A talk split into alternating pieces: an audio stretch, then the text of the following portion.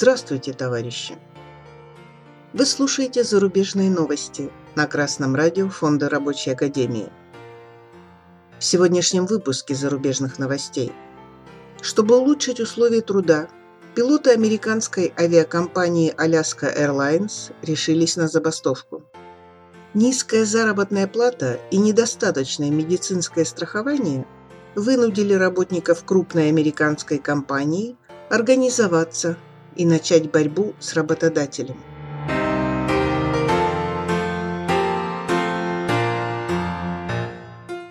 Seattle Times сообщает, пилоты Alaska Airlines проголосовали за проведение забастовки в случае, если текущие переговоры с руководством по условиям контракта не приведут к желаемому результату.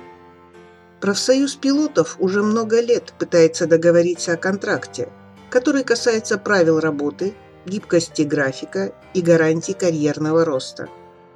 В служебной записке для пилотов председатель Совета Ассоциации пилотов на Аляске сказал, что голосование дает профсоюзным переговорщикам инструмент для достижения целей. А также это сигнал о том, что вы не хотите еще больше отставать от своих коллег в крупных авиакомпаниях. Communications Workers of America сообщает, что работники американской аутсорсинговой компании Maximus, которые работают в колл-центрах учреждений здравоохранения и социального обеспечения в США, объявили двухдневную забастовку. Забастовкой они заставляют работодателя обеспечить работников Maximus доступным медицинским обслуживанием и повысить зарплаты. На второй день забастовки работники организовали виртуальный орган самоуправления, чтобы обсуждать политику работодателя и вместе решать, как компания может обеспечить работникам справедливые условия труда. Для рабочих «Максимус», большинство из которых составляют чернокожие женщины, борьба с низкими зарплатами и недостаточной социалкой – еще и борьба за расовую справедливость. Следует заметить, что при капитализме конфликты между владельцами предприятий и наемными работниками не разрешаются.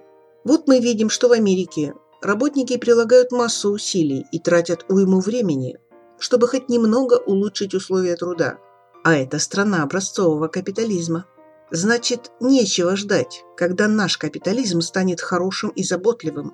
Нужно бороться за интересы трудящихся уже сейчас. Организуйтесь, Разговаривайте с коллегами, ищите общие проблемы, обсуждайте вместе, как их решить, и действуйте вместе. Начните с небольших коллективных действий. Затем учитесь вместе составлять коллективный договор и бороться за его подписание. Привлекайте к решению общих проблем как можно больше коллег. Найдите роль для каждого.